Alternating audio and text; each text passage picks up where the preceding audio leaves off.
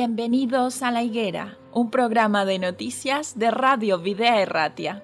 Queremos poner un punto de vista cristiano a lo que hay detrás de cada noticia, en un momento confuso, inestable y lleno de incertidumbres. Vamos a tratar de encontrar los protagonistas que actúan en cada realidad. Nos detendremos en las noticias que nos hagan ver el esfuerzo y la generosidad de verdaderos creyentes colaboradores de Dios en este mundo, personas que se entregan de forma altruista, dando lo mejor de sí.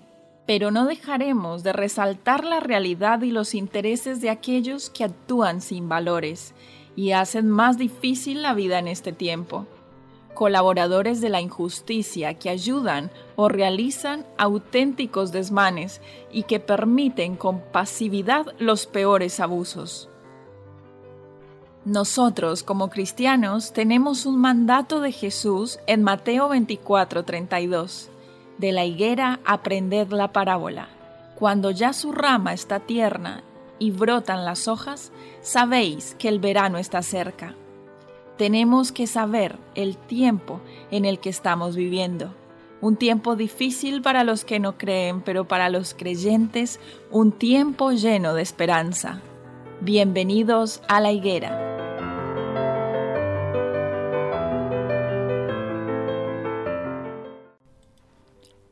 Damos la bienvenida a nuestros oyentes a esta nueva emisión de La Higuera, una tertulia de noticias en la cual también charlamos los temas de actualidad bajo un enfoque cristiano. ¿Cómo estás, Enrique?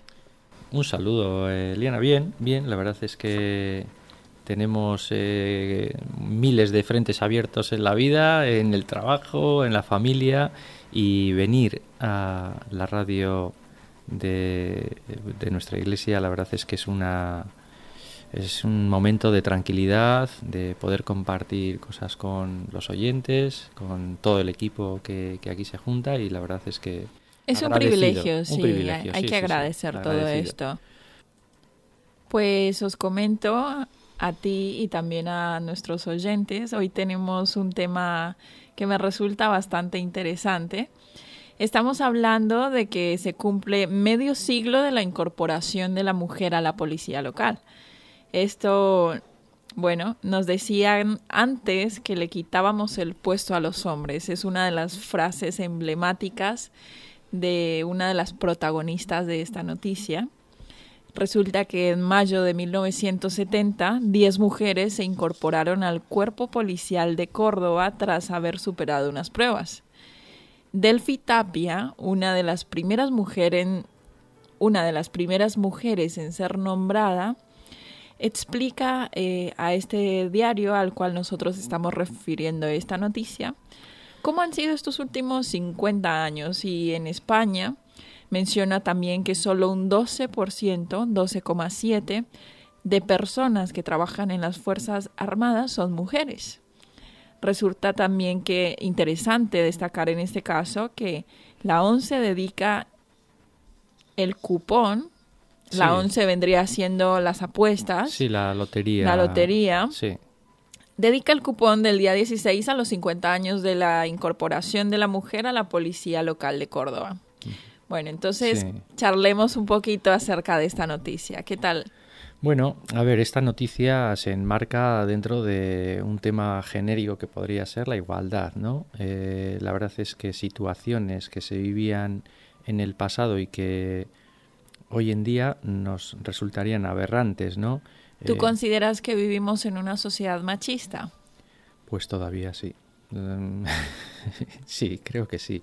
No, no en el grado de de no en un grado tan extremo como se vivía pues hace en el pasado. No vamos a poner fechas no porque si seguramente pues tiramos fechas hacia hacia el pasado pues bueno nos encontramos con situaciones como he dicho pues aberrantes no y estas lo que pasa es que no son tan lejanas. Estamos hablando de hace 50 años. Sí. o sea las primeras mujeres que se incorporan a la policía local policía municipal que se suele llamar también eh, esto hace 50 años eh, y, en aquel momento estas mujeres vivieron situaciones verdaderamente lamentables y hoy en día lo podemos podemos leer la noticia con cierta, casi casi hasta humor, ¿no? Decir, ¿cómo podían pasar estas situaciones? Pero se daban y todavía quedan retazos. Que todavía se dan y en muchos sitios se dan. En este caso nos cuenta la protagonista que ser la primera mujer en un sector masculinizado nunca ha sido fácil. De hecho, hace unas décadas era impensable que una mujer pudiera, en este caso, pertenecer a un cuerpo de seguridad, pero resalta la valentía, el coraje, estas pioneras, como las llaman en este caso también, eh, forjaron un camino al cual vinieron después muchos cambios, modificaciones y mejoras eh, en este rubro en particular. Sí, valientes, ¿eh? Valientes. Gente, hay que remarcar eso, ¿no? Valientes porque no solo estamos hablando de un mundo muy masculinizado como pues el mundo policial o el mundo de las fuerzas armadas, en el que ya vemos que los porcentajes son bueno eh, extremadamente desiguales, ¿no? 12,7 de mujeres, entonces vemos cómo esas personas vivían, digo lo de la valentía porque vivían ataques personales. bueno, el hecho de que te digan a ti directamente que, que tú le estás quitando el puesto de trabajo a muchos hombres, yo lo interpretaría como un halago en este caso porque se significa que se siente amenazado de que le van a quitar su puesto de trabajo. Sí, pero ya había también descalificaciones. ¿eh? Las protagonistas o dos de las protagonistas de estas diez mujeres que fueron las primeras en incorporarse, dice que les decían, ¿no? Pues les mandaban eh, vete a casa a hacer, eh, a fregar, ¿qué haces aquí? no sois capaces de, de hacer este trabajo en condiciones y bueno, pues que, ya sufrían cierto punto de, un ataque acoso, personal sí, porque a esto sumémosle que cada trabajo tiene sus aristas, cada trabajo tiene sus dificultades, sus complicaciones y requerimientos. Pensemos en que hacer parte de las Fuerzas eh, Armadas o policiales demanda cierto, cierta preparación psicológica, física, eh, situaciones de estrés y muchas otras cosas. Y a esto sumarle, en este caso, el acoso de los compañeros. Sí, sí, no, y, luego, pues la carga histórica que ha tenido mm, la mujer en el ámbito laboral y luego familiar, porque, y en ese sentido sí que tenemos que decir que hoy en día vivimos también una situación machista porque todavía los... Eh, ratios de igualdad en cuanto a tiempo familiar, tiempo laboral y eso tampoco se igualan. Eh, siempre es la mujer la que carga con más eh, trabajo del que debiera, ¿no? Y bueno, pues eso se va arrastrando. Sí que es verdad que la esperanza está en que los datos de los países que están más avanzados quizás que nuestra sociedad, eh, podríamos hablar de países del norte de Europa, de centro Europa, eh, dicen que eso se va diluyendo y que la mujer está eh, bueno llegando a unos puntos de igualdad respecto al hombre pues verdaderamente justos no y la verdad es que es la situación de estas mujeres pues en algunos países más que en otros pienso yo sí sí aquí nos sigue contando esta esta crónica que está bastante interesante que Lola Tapia, eh, su hermana y otras ocho mujeres se incorporaron al cuerpo policial de Córdoba tras haber superado estas pruebas. En ese entonces se hacían por separado a hombres y mujeres y ella cuenta que decidió entrar al cuerpo porque su padre era guardia civil. Sí, tenía familia. que entonces había nacido en este entorno, se había, se había criado en un cuartel y ella cuenta y relata que una mujer no podía aspirar a trabajar en la Guardia Civil, eh, salvo que fuera viuda, huérfana de un agente, por lo que era siempre el sueño de ella, tanto de ella como de su hermana, y, y querían seguir los pasos de su padre. Sentían que no era posible y siempre pensaron la manera en que esto les resultara. Así que cuando se ofrecieron estas plazas de la policía local en Córdoba, ella dice que con su hermana decidió intentarlo. Bueno, a mí me ha hecho mucha gracia dentro del artículo, dice en un momento que ellas estaban haciendo pues labores de pues bueno, de vigilancia, ordenanzas municipales, eh, información en, en, la mezquita de Córdoba, información al turismo y que mucha gente pensaba que eran azafatas, ah, porque también en la indumentaria era diferente que la de los hombres y, y hasta ese punto era la discriminación, ¿no? Quiero decir que Me imagino que le surgió en cierto punto como ventaja también, porque cuando a ti te tienen en un concepto, pienso yo que hasta cierto bueno, cierta parte de inteligencia habrían logrado para resolver ciertas situaciones complicadas aprovechándose de esos preconceptos que tenía la gente. Seguro que sí, pero bueno, eh, digamos que la la situación anómala llevaba hasta la indumentaria. Dice que para ellas, por ejemplo, el hecho de tener que obligarlas entre comillas o bueno por lo menos era una, una, pauta que tenían de llevar falda en el trabajo y demás que luego ya pues cambió a ser un uniforme eh, bueno pues como la propia palabra lo dice no pues igual para hombres y para mujeres y con las mismas eh, con la misma estructura de indumentaria no y bueno, pues son, fueron pequeños pasos que se fueron dando, pero seguramente estas mujeres pues eh, echaron más de una lágrima eh, viéndose a veces eh, impotentes ante pues situaciones injustas, ¿no? Y situaciones complicadas. Y dice, estas dos mujeres dicen que hoy en día se sigue luchando. Se sigue luchando. Se sigue luchando. Los porcentajes, por ejemplo, bueno, pues la mujer eh, se incorpora al mundo este policial un poco masculinizado, eh, pero dice que todavía eh, a nivel de mandos, por ejemplo, los porcentajes siendo siguen siendo también bastante bajos. Que, bueno, pues las mujeres no tienen eh, las no luchan con las mismas eh, en las mismas condiciones. Siempre tienen como que, demostrar el techo de cristal eso es, sí tienen que demostrar siempre un plus y ese plus es complicado eh que si no es imposible muy complicado eh, aspirar a un puesto de alto rango la verdad es que bueno sí ya no solo el, el tener que opositar entraríamos en, situaciones, sino que luego que en el propio puesto de trabajo tengas que demostrar a diario que eres capaz, mm. que lo haces tan bien o mejor que un hombre. A mí esto me parecería agotador. O sea, yo vas al trabajo y tienes todos los días que seguir un examen eh, con lupa de lo que haces o lo que no haces, simplemente por, por, por, el hecho de ser mujer, me parece que es una situación que, bueno, pues se ha vivido injusta, injustamente. Y, eh, Sí, cuenta ella que les, obliga, les obligaban muchas veces a tomarse el descanso, ni bien entraban, para que luego hicieran la jornada completa.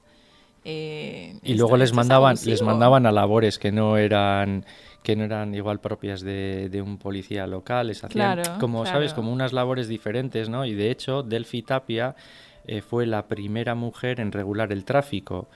Eh, quiero decir, son cosas que a día de hoy nos resultan sorprendentes, aberrantes, pero se daban, se daban hace 50 años y durante esos 50 años se han vivido, pues bueno, lo que, lo que no habrá por ahí, ¿no? Y lo que no habrá pasado por ahí. Bueno, y destacar también que la incorporación de la mujer al mundo laboral, en este caso a los cuerpos de seguridad, supuso un hito para la igualdad en España. No obstante, eh, yo creo que es importante destacar también que sobre estos primeros años esa incorporación laboral no vino de la mano de una descarga de ofertas y tareas sociales, sino que al contrario, el peso y la balanza Siempre cada vez seguía más, más complicado. Sí, sí. O sea, tuvo que pedir eh, dos años más para quedarse embarazada y bueno, bueno como cuenta, ella cuenta muchas una anécdota, cosas. cuenta una anécdota muy muy graciosa que dice, bueno, muy graciosa, digamos por la por la por la cómo, lo cuenta ella, ¿no? Dice, yo fui la primera eh, que se casó y que se quedó embarazada, con cinco meses de embarazo, estaba todavía regulando el tráfico y me quitaron porque el uniforme no me quedaba bien y no sabían dónde ponerme. O sea, eh, quiero decir que todo era como muy anómalo y, y, y, en aquella época que no es que vuelvo a repetir, no hace tantos años se, ve, se vivía con normalidad, ¿no? Y bueno, pues la verdad es que medio siglo después pues todavía las protagonistas consideran que todavía queda mucho camino por recorrer. Eh, ella dice ¿no? que tiene un nieto de 12 años y que es posible que él vea la igualdad en, en estado real, ¿no? Pero dice que ella pues que no lo, no lo va a ver, que ella pues cree que no, que no va a poder vivir eso porque el proceso está siendo lento.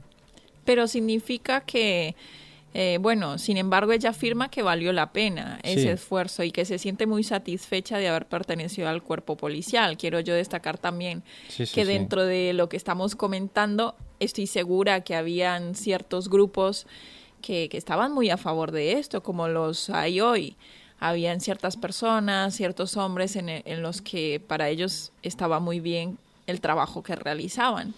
Sí, pero la pelea continúa.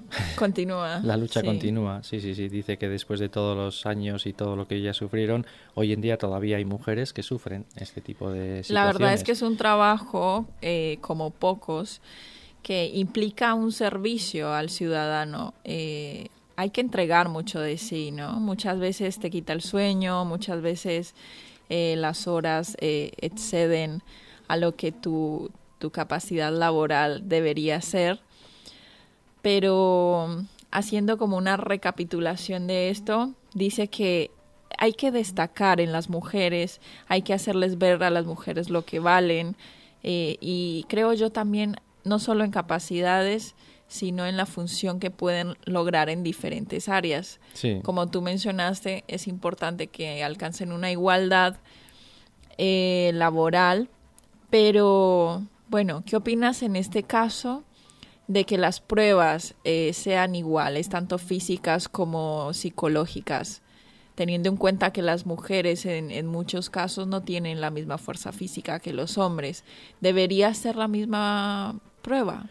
Bueno, yo no sé si son las mismas pruebas eh, eh, o, el rango. Hace, hace poco tiempo hubo una discusión entre si las pruebas para entrar a la policía deberían ser iguales las de las mujeres que de los hombres, pruebas físicas y psicológicas. Sí, eh, bueno, de hecho en algunas oposiciones, pues bueno, hay en algunas diferentes pruebas. En cualquier caso, yo no me quedaría con, con esa Con, esa, clasificación. porque... No, porque creo que, que capacidades... Es que eh, entre los hombres y entre las mujeres eh, hay diferentes capacidades eh, de todo tipo. Hay hombres que son más fuertes y otros que son menos fuertes, pero son más ágiles. Hay mujeres que, que pueden ser más ágiles. quiero decir que que en ese en esos ámbitos eh, sí, es ser un poco capaz ridículo como tratar de dividir de, medir claro me parece un poco quedarse quedarse en la superficie no creo que la mujer demuestra en todos los ámbitos de laborales que es eh, igual de capaz y en muchas ocasiones como planificadora. y muchas veces superior a, al hombre y bueno pues en ese sentido es que no hay nada que que impida que, las, que se den pasos, que se avance. Y por supuesto el ejemplo de estas mujeres que lo vivieron y lo sufrieron en unas condiciones terribles, complicadas, pues nos enseña a que hay que seguir peleando y educando, sobre todo educando a las generaciones que vienen.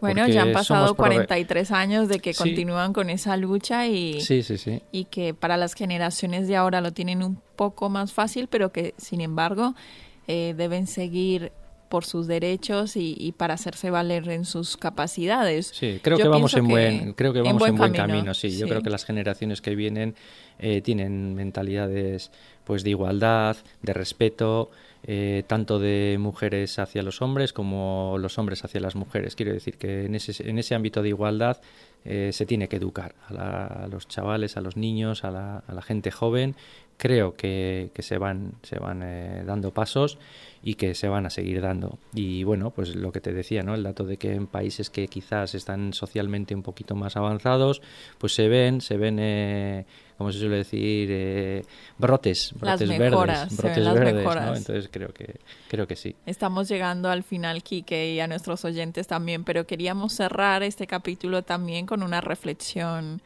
bíblica. ¿Qué te parece si leemos en Proverbios 31 dice eh, acerca de la mujer y de las cualidades de la mujer? Dice, está vestida de fortaleza y dignidad y se ríe sin temor al futuro.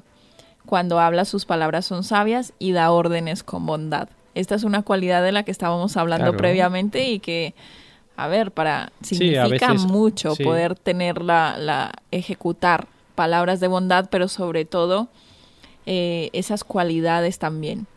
a veces eh, se critica injustamente eh, pues eh, que en las escrituras a veces como que tiene un tinte machista, ¿no? Hay que ubicarlos dentro de... La persona que dice eso es porque realmente no, la ha leído. No la, ha, leído, Y luego también hay que ubicar eh, todas las palabras que aparecen en la escritura dentro de un ámbito social, un ámbito histórico, cultural, cultural geográfico. Quiero decir mm. que hay muchos, hay muchos pero nosotros tenemos que ir a la raíz, ¿no? Y la raíz está en el Señor. El Señor es el que nos manda este mensaje en las Escrituras de igualdad.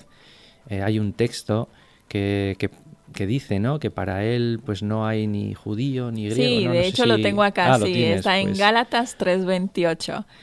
Ya no hay judío ni griego, no hay esclavo ni libre, no hay varón ni mujer, porque todos vosotros sois uno en Cristo Jesús. Claro, es que ese es el gran mensaje ¿no? que, debemos transmitir al mundo sobre la igualdad. El cristianismo habla de igualdad, el cristianismo habla de, de, pues eso, entre los seres humanos no hay distinción a los ojos del Señor. Bueno, quedémonos con ese mensaje en este caso y nos despedimos una vez más de nuestros oyentes, pero invitándoles para que participen junto a nosotros de un nuevo programa de La Higuera. Hasta la próxima. Un saludo.